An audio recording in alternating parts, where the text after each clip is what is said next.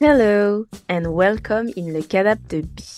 On my last trip to the United States, I read a book entitled Soi by the author Mona Chollet. Thanks to this book, I discovered that there are so many ways to feel at home. This book reminds me exactly my conversation with Basim's and the movie Shoes. I hope this episode resonates with you. So don't hesitate to leave me 5 stars on your favorite listening platform. Make yourself at home, make yourself comfortable, and have a good listening.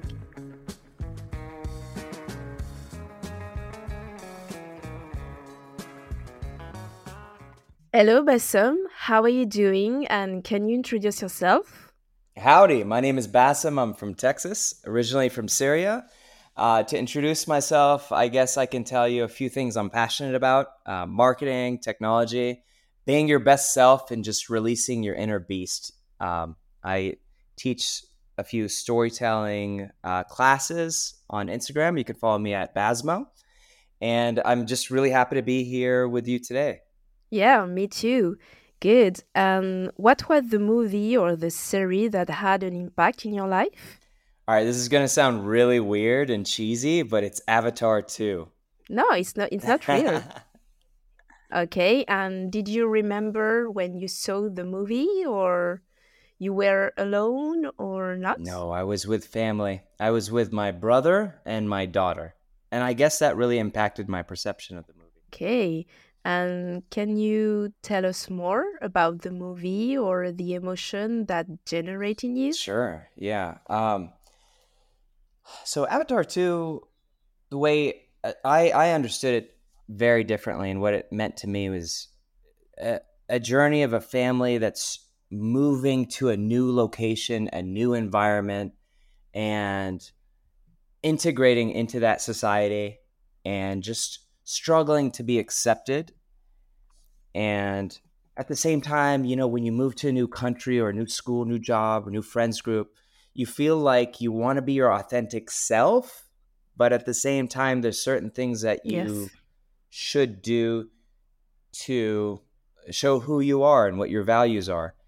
And sometimes you're not accepted in new places and you want to be unapologetic about that, but at the same time, you know, just find your groove in this new place. So it's it's a bit difficult.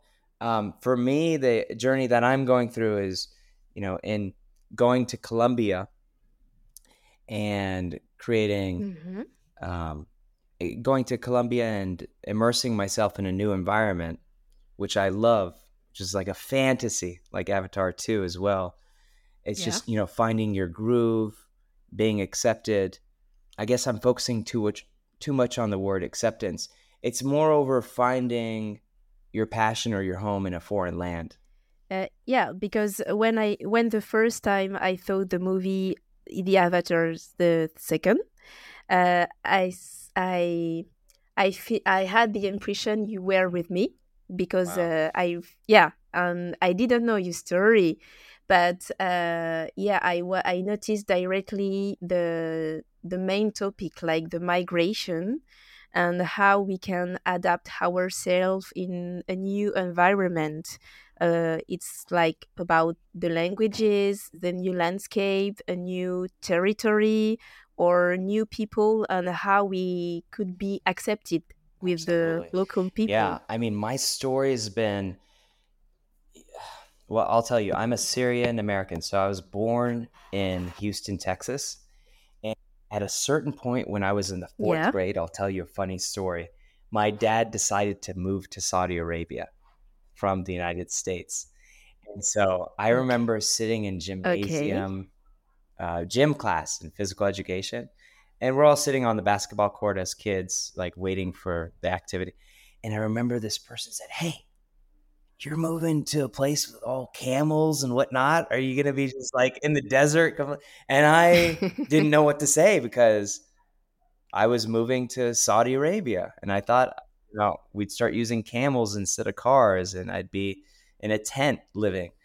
As an Arab American American Arab, I didn't even know what to expect. So I've had a big shift in my life it was kind of a return to the womb situation where my dad and mom decided to move back to the Middle East so that we can better embrace our language, our religion, um, you know, being proud as Arabs. And eventually, the vision is, um, and this is what is big for me, is improving and helping other people. The idea was to move back to our countries, make money in our own country in Syria, right? Help the people, create a Mhm. business, flourish off of that business, but really help our people rise together. We have a big sense of community that's been woven into my psychology, you know, as an Arab American. You know, you come here, you have a bunch of family back home, quote unquote, and we're going to talk about what home means. You know, let's lift your cousins and your family, give them jobs, help them, and, you know, be proud of where you're from. So the whole story of being in the United States.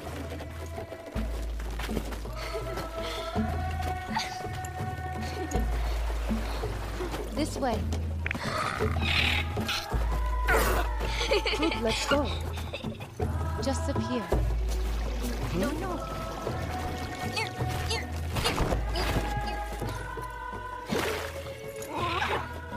This is for you. Your new home. Yeah, yeah this will work. This is great. It's nice, right?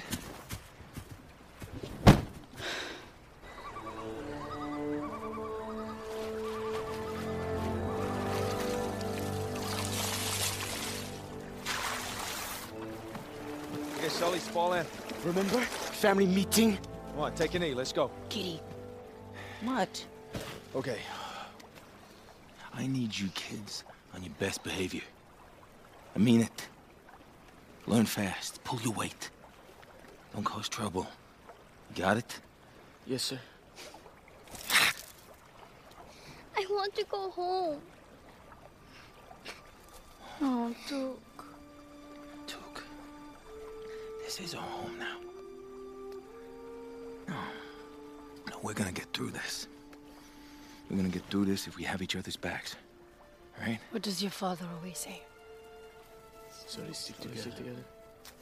Yeah, that's right. So we stick together. Now, this time with some feeling.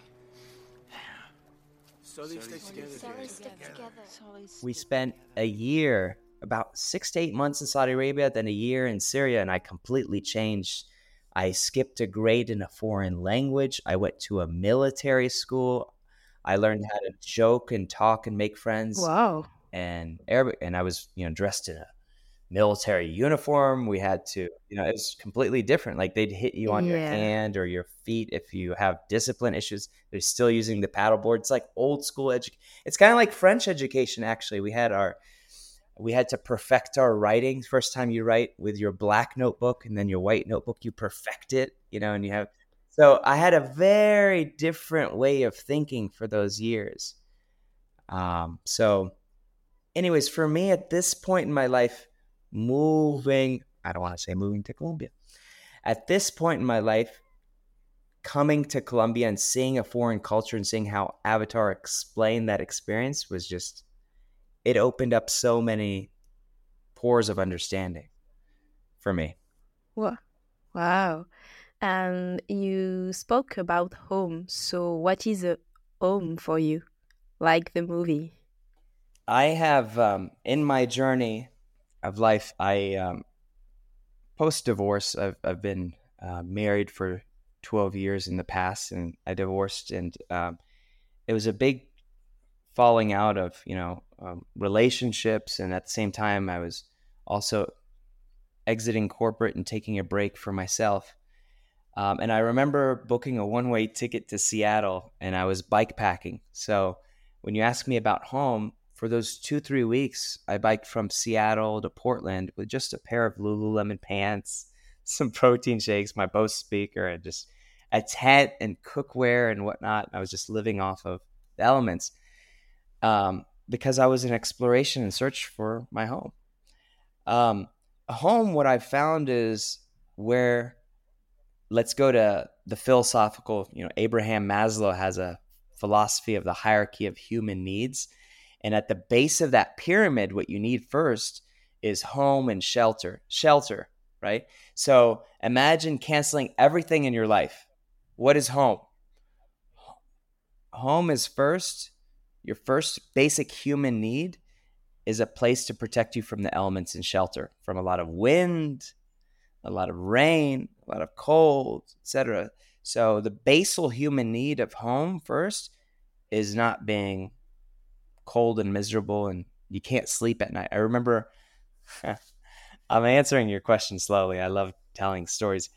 I was I remember sleeping in a place I'd sleep in random place. I'd bike for 80 miles and then rest and bike more and rest. And I was just completely connected with nature. I remember one point finding a place that looked like it was an island. There was land and water all around. It was about midnight and I set up tent there.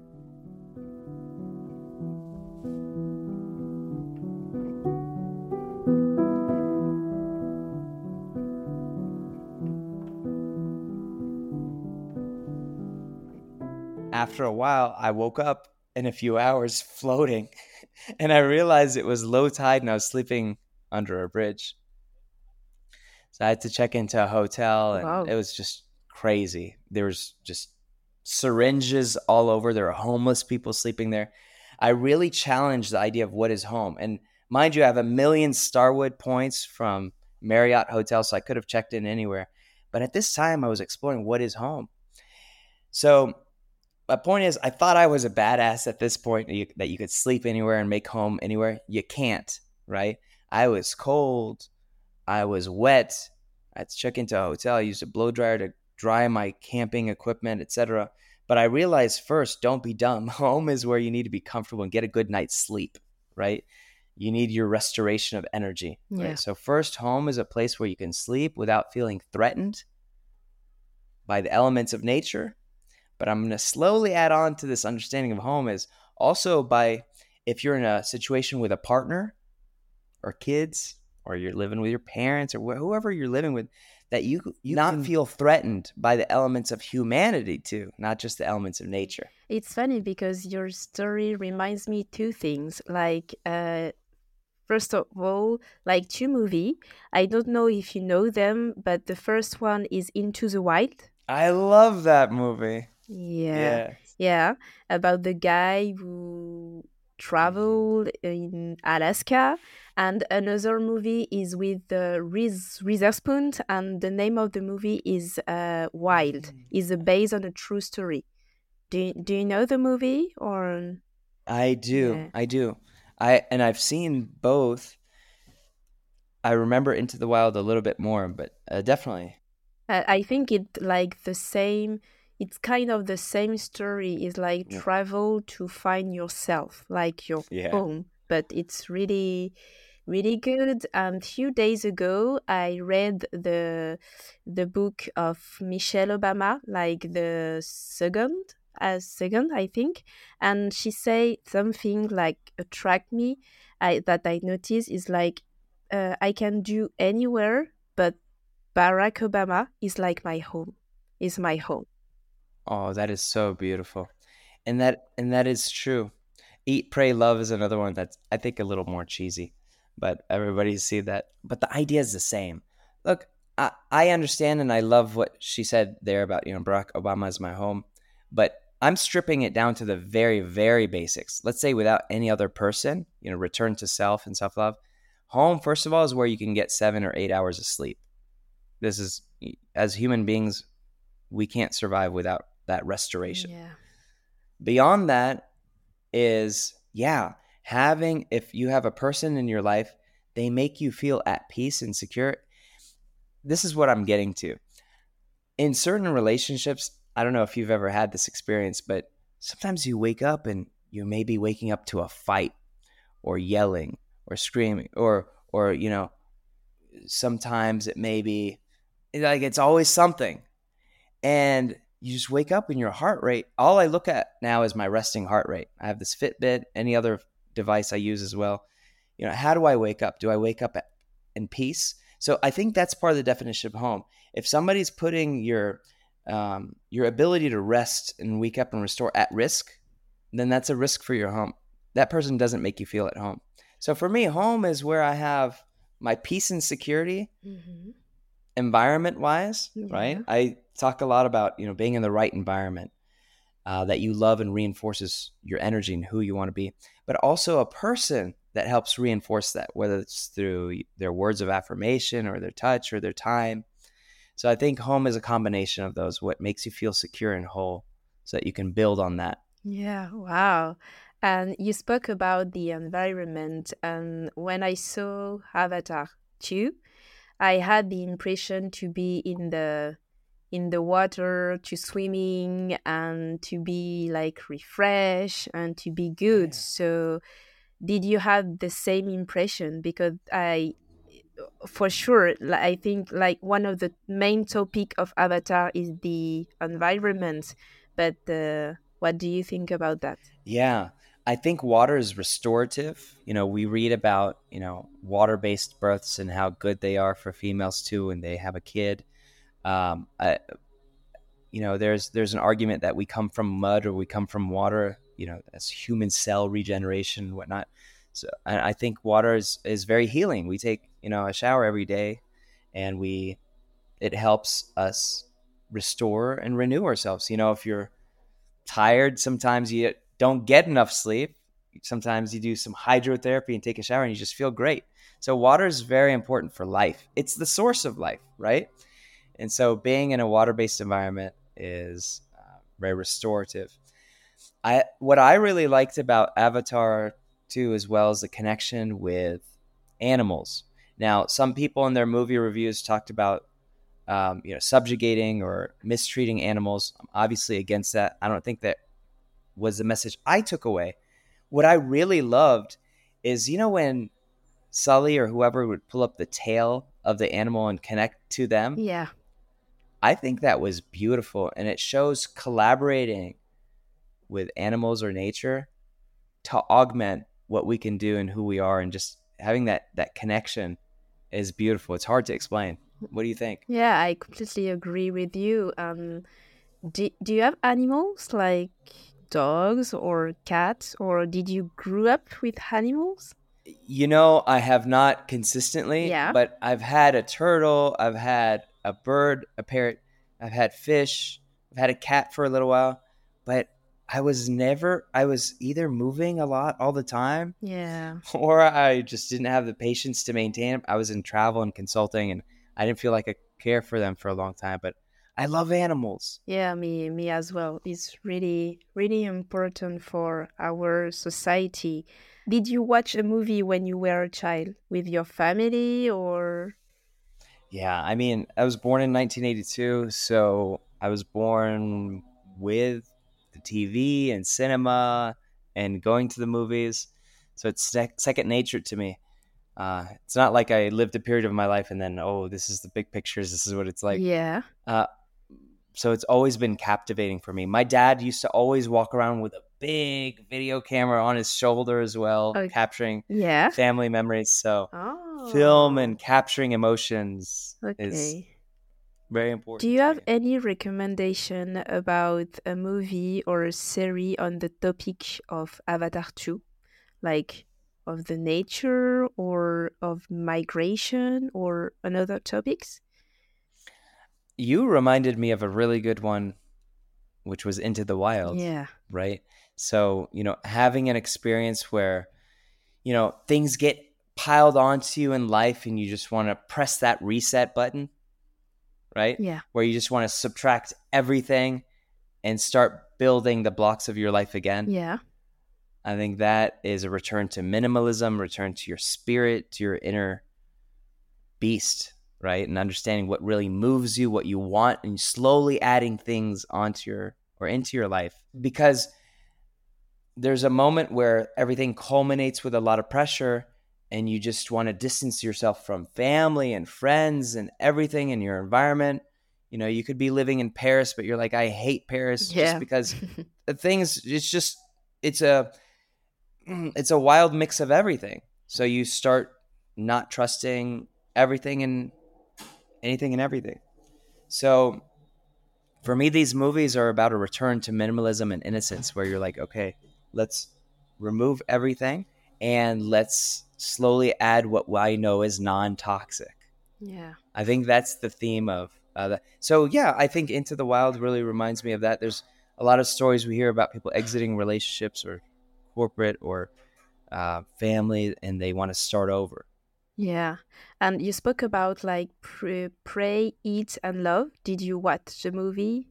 Eat, Pray, Love with Julia Roberts. Yeah, it, that is from the perspective of a modern woman, Julia Roberts. I don't remember all the details, but what I do remember is her going to somewhere in Europe. I mean, it's kind of cheesy American, right? We always fantasize, you know, Europe. You guys have a perfect life there where you're in touch with, you know, value of time and having, you know, fine cheeses or whatnot.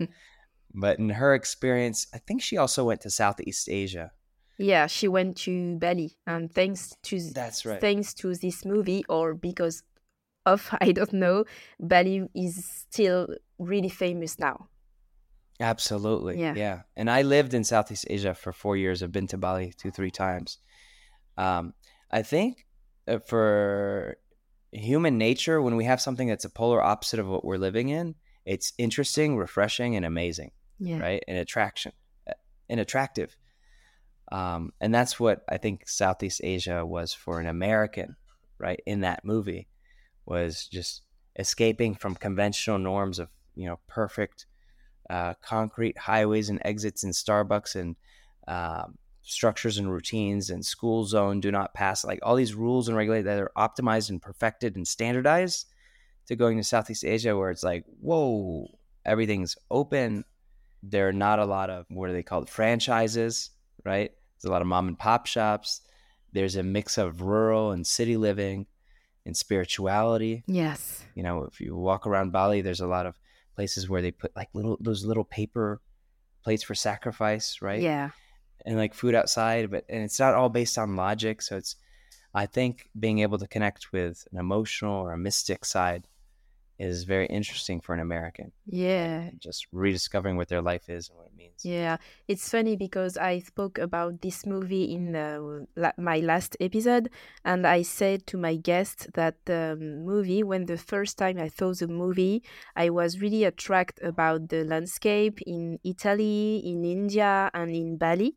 But 10 years after, I saw, I watched the movie, and I was really attracted about the really deep story about that you say living your life without judgment with your spirituality and yes uh, it's really how can i say it's really a weird and curious sensation when you watch the first time a movie just you can see like the basic basic topics and after when you watch again the movie you can see another story you know what i mean What 100% your perspective is open. That's the beauty of art and expression and movies. We frequently live this story in the United States where things are okay, let's go back to some of the basics, right? You- yeah you know you're pressured to i don't want to say pressured because i'm all about self accountability and your own will but society conditions you and it's fine and good you know to get your degree and then work and then make money and buy a home and have kids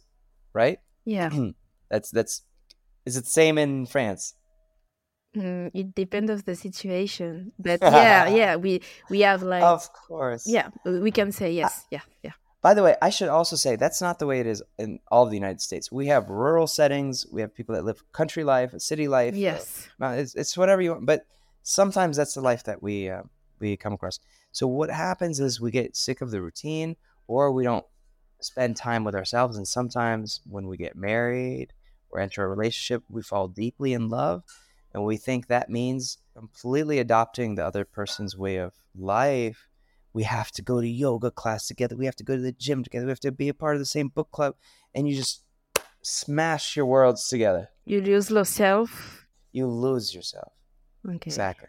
And when you do, and you start hanging out with his or her friends, and you stop hanging out with your your friends or whatever, you start slowly altering yourself, and then you may wake up one day and you're like, "Who the hell am I? And I don't like this. I don't like my job. I don't like who I'm with." And that happens. And so, Eat, Pray, Love talks to that as well, where you know Elizabeth and her husband, right, have a successful career, yes, right? They're modern, right? They're living in the city. She's found herself lost, confused, and searching for what she really wants in life. So then, when she goes to Europe and has great food, and she uh, goes to Southeast Asia and she just sees how people are liberated, I guess that's another reason. Just like Into the Wild, just like probably Avatar 2 would happen before they actually go to you know the foreign land. It's,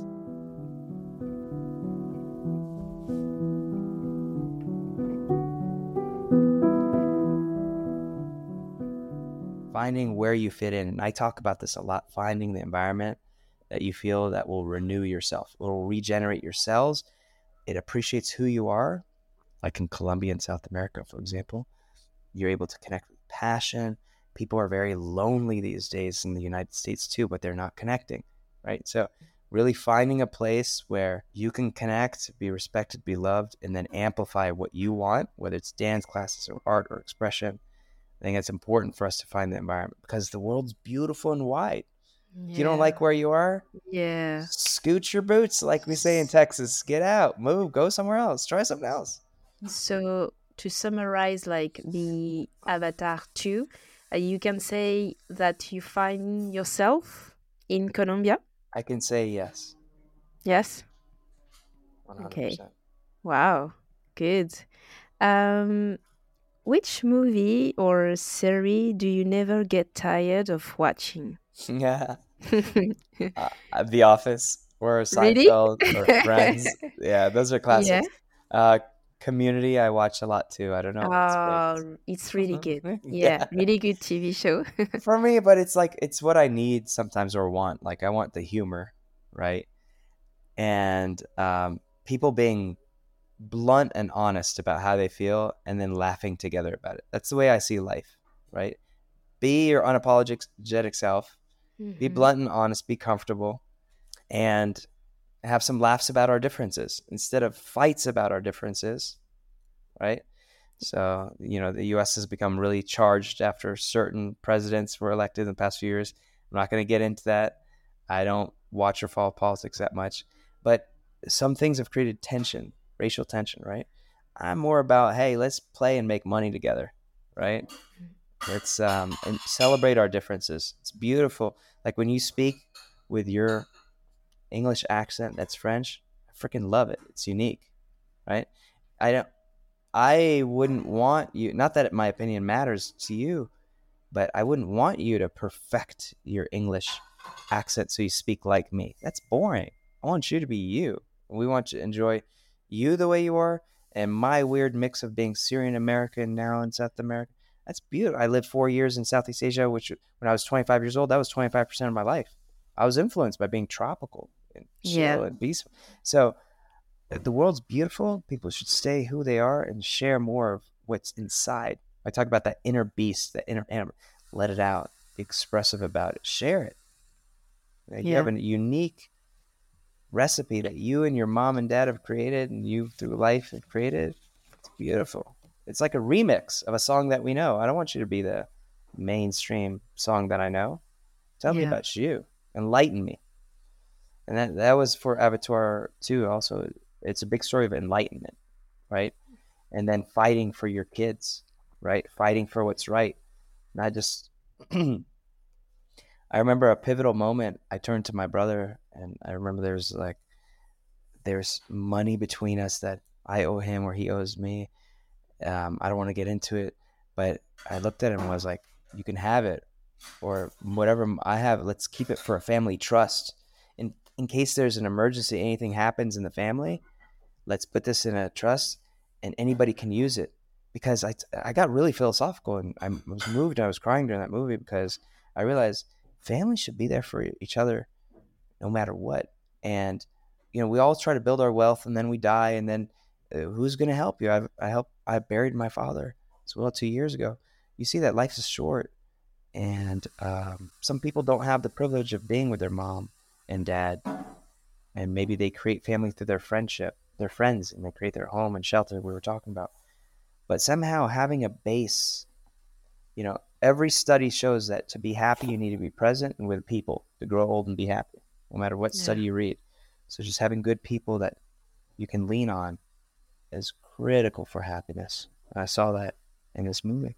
You know what you give to survive your community and your people. Just have to, build that comfort Okay, wow. I recommend you another TV show about it's like about maybe a second part of your life. And the name of the TV show is Single Parents. It's like after a divorce, how we can manage our life. And it's uh, I, I recommend you this TV show. It's really good. Okay. Yeah, I'll Yeah. look it up right after the show. Yeah, it's really good. What do you like about it? I like the fact you can yeah restart a new life we, even if you have um, how can I say a really heavy past, but uh, y- you can have a second chance, and I really like that. One hundred percent. I think that's a central thing I always talk about. Like my underlying message is, you can always start over.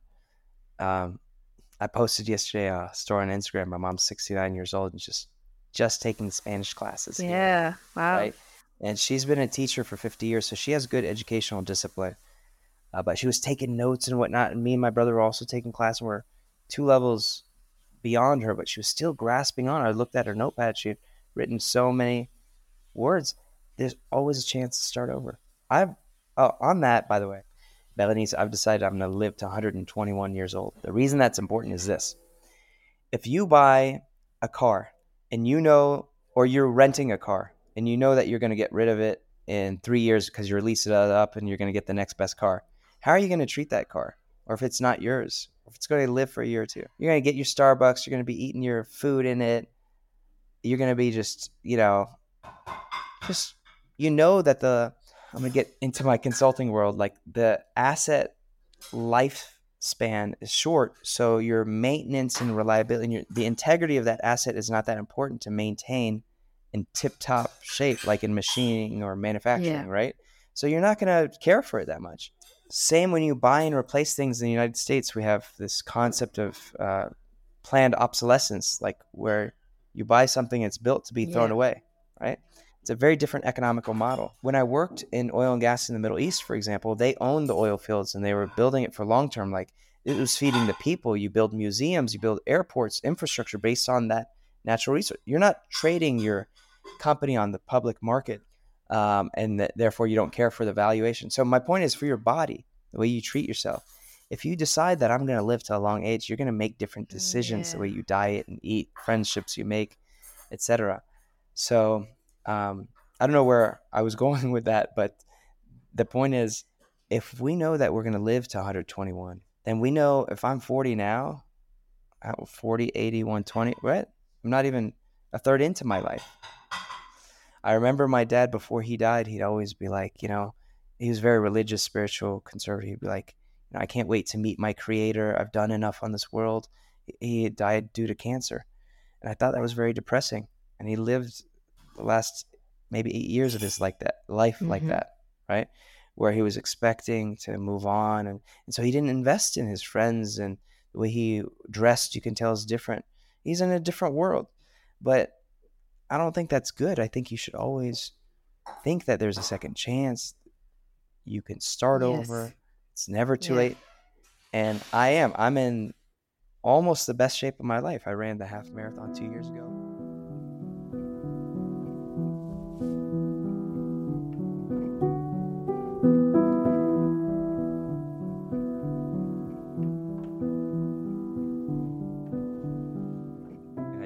Battle turning 40 because I was scared of turning 40. But yeah, I feel like I look great. My health is amazing. I have two amazing daughters. I'm the luckiest man alive. Good. And I and my friends tell me I exude that vibrance when they see me, and it's true. I freaking love life. Uh, and I have suffered five tragedies in one year in 2020, and this is a defining moment in my life. Okay. Right? I went through divorce. My ex had ran away with my kids, and then I became a single full time dad. So I went through divorce, foreclosure of my property, which means you have to give your property back to the bank because my home was flooded, Wow. was five feet underwater, and I lost hundreds of thousands of dollars. So I had to, you know, go into foreclosure, which is not like bankruptcy, but it's a really bad thing you, that happens. Third thing is my dad died due to cancer within four months. I got laid off from my job, and oil and gas went to negative one dollar on the stock commodity market for the first time. And the fifth thing was um, I forget there was so much. Um, yeah, I'd lost my job, my home, my father, my significant other, and my kids, all in the same year. So I went through so much trauma at the same time. And this is other than people complaining about COVID. Yeah, COVID was normal in the same year of COVID. So I had the chance to restart my life. And I remember a friend telling me, Bassem, he would mispronounce my name. An African American sales guy. He'd be like, Bassem, you, you ain't listening to me. This is what life's about. He's like, it's all about my resting heart rate. He's a U.S. Tennis Association champion, top 10 in the nation. He said, Bassem, when I went through my divorce, my ex, who I was with, got remarried to a guy that killed himself. His kids walked in after two weeks of not hearing from him. There were bottles everywhere in the home. They found him in the bathtub, and he had drank himself to death. I decided I didn't want to be that person. I don't drink alcohol, mm-hmm. but I didn't want to fall to that weakness where I overdo myself or I just fall apart. I, I was I was like, fuck no. I will always get up. You know, you punch me, knock me out, knock me down. I'm gonna wake up and get up with all my teeth broken and bloody, and that blood's gonna be dripping down my chin. I'll be looking at you. You're gonna see a little bit of white from my teeth, and I'm gonna smile with my crooked ass face. I'm gonna say, I don't even have to say anything. I just stood up. That says everything. I'm always gonna fucking stand up again. I don't care what happens. That's the way I was raised as an Arab American, as a Syrian, as a Muslim. I don't know what it is, but resilience is so mm. important. Get the fuck up. Sometimes you talk to yourself like that, but you also have to understand. But, you know, a part of me being Arab American, also like macho, you know, growing up as like, ah, I'm strong, I'm a man. There's a point in my life, I remember my cousin would tell me, when I was 13, I'd visit him in Syria. I remember that period I lived in Syria outside the United States. We'd live there and visit during the summers to get to know our culture. So I had this cousin, he has this big scar across his face, yeah. right? And so I remember seeing him, he looked like the Terminator, like tough as fuck, right? And he was 13. It was the coolest thing when you're 13 because, you know, you're into dumb yeah. things and, you know, cars and bikes and doing tricks and whatnot. So he would tell me, shake my hand. I'd shake his, hand. He was like, okay. In Arabic, he would say, us, outside Eidi, which means, you know, press against my hand, you know, and I won't shriek. I won't complain. And I do it. And he was the strongest man in the world to me at that time when I was 13. And so for me, at the age of 13, you have to understand men develop differently than women. We developed this, like, I wanted to be in the military. I want to be tough. So I, in that period from 13 to like 18, I figured being tough as a man is hiding your emotions, showing that it doesn't mm-hmm. hurt, mm-hmm. right? And not complaining because I come from, well, my mom, dad, my grandpa was in the military, and, you know, we're all about shut up, get things done. We immigrated to the US, stop watching TV, get your grades up. You need to make money for the family, go, go, go. You know, the Asian American immigrant mentality, which I'll later get into, yields scarcity mentality okay. too. And now I've come into my abundance. But I remember, you know, sh- hiding your pain is cool and good, and that's what you should do to provide and protect as a man. But that's yeah, wrong. Yeah, for sure. I later realized you need to be able to express when you're hurting. So when I entered the career and professional world, I worked at Exxon and Shell and Halliburton, Accenture, all the big names. You know, everything they teach you is how to escalate an issue. Raise your hand. I need help as an American, right? American work. I love the American work. I need help. Escalate to your team We'll help you, We'll reinforce. Otherwise, we'll lose a deal with the client if we're servicing or implementing a technology, right? So, being able to escalate is a key skill that we need to develop internally. Hey, I'm not well. I'm not fine. I need somebody yeah. to talk to. I need to cry. I need to spend this time. I don't need to go out. So, getting in touch with how you feel and um, people talk about self love, and I don't think they understand it until they've gone through trauma or accidents of have an absence of self love, right? But you need to be able to check in with yourself like a baby.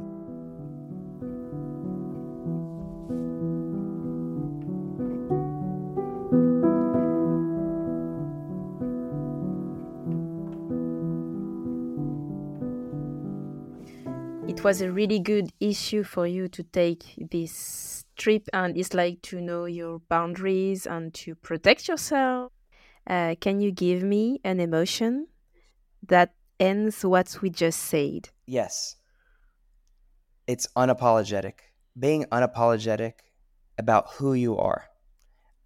When I say unapologetic, doesn't mean don't apologize when you're an asshole or you do something wrong or you steal something or you screw with somebody's emotions. You better apologize for that and make that right. Restore balance. But don't be apologetic about if you do your best job and you strive to improve and things are still not working, don't go inward and start hating yourself. Unapologetic also means accepting the way you are, mm-hmm. right? I have wrinkles on my face. I have uh, my teeth look like this. My uh, I'm too skinny, or I can't lose my gut. I'm a little too short for the average height. Whatever it is, there's things that you can do. Hey, you may want to get braces. I just got retainers as well. You may want to get Botox. Sure. But I think in the beginning and in the end, remembering that you know you know how you see those national geographic pictures of people with this beautiful smile but they are making less than like hundred dollars a month or whatever but you see that human spirit that's unconquerable that's beautiful. It's the most beautiful smile ever that you can see on front of a magazine or a photograph. That's called being unapologetic. It's that as i am i am fucking happy and i accept myself and I like my mom was a Muslim growing up with a headscarf in America in the 80s, 90s, and all. Being unapologetic because you got weirdos in New York and here and there. You know, people have their um, different ways of thinking, right? And dressing, yeah. and piercing, and hair coloring. So don't be apologetic that you're wearing a headscarf because your religion tells you to. You know, being yourself, but being respectful of others and I was raised to be an ambassador of my culture, my religion, because we want to show ourselves in the best light. It doesn't mean we're going to change who we are, mm-hmm. but I'm going to understand your culture. I'm also going to show you the beauty of my culture, but I'm going to be unapologetic about it. Okay. Right? Um, I think that's really important in life.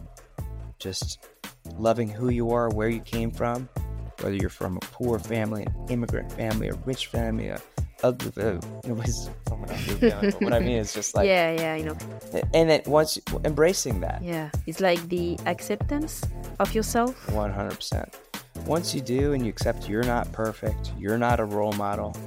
You may be the head of a household protector provider, um, but you make mistakes and you move on. Yeah, this is human. That's it. Yeah. Okay. Thank you very much, Basim. I'm really, really glad to having you in my podcast. Thank you so much. It's been a pleasure. Me too. Hey, I hope you enjoyed this episode, so don't hesitate to join me on Instagram. For the next episode, I'm glad to welcome Chloe directly from Houston.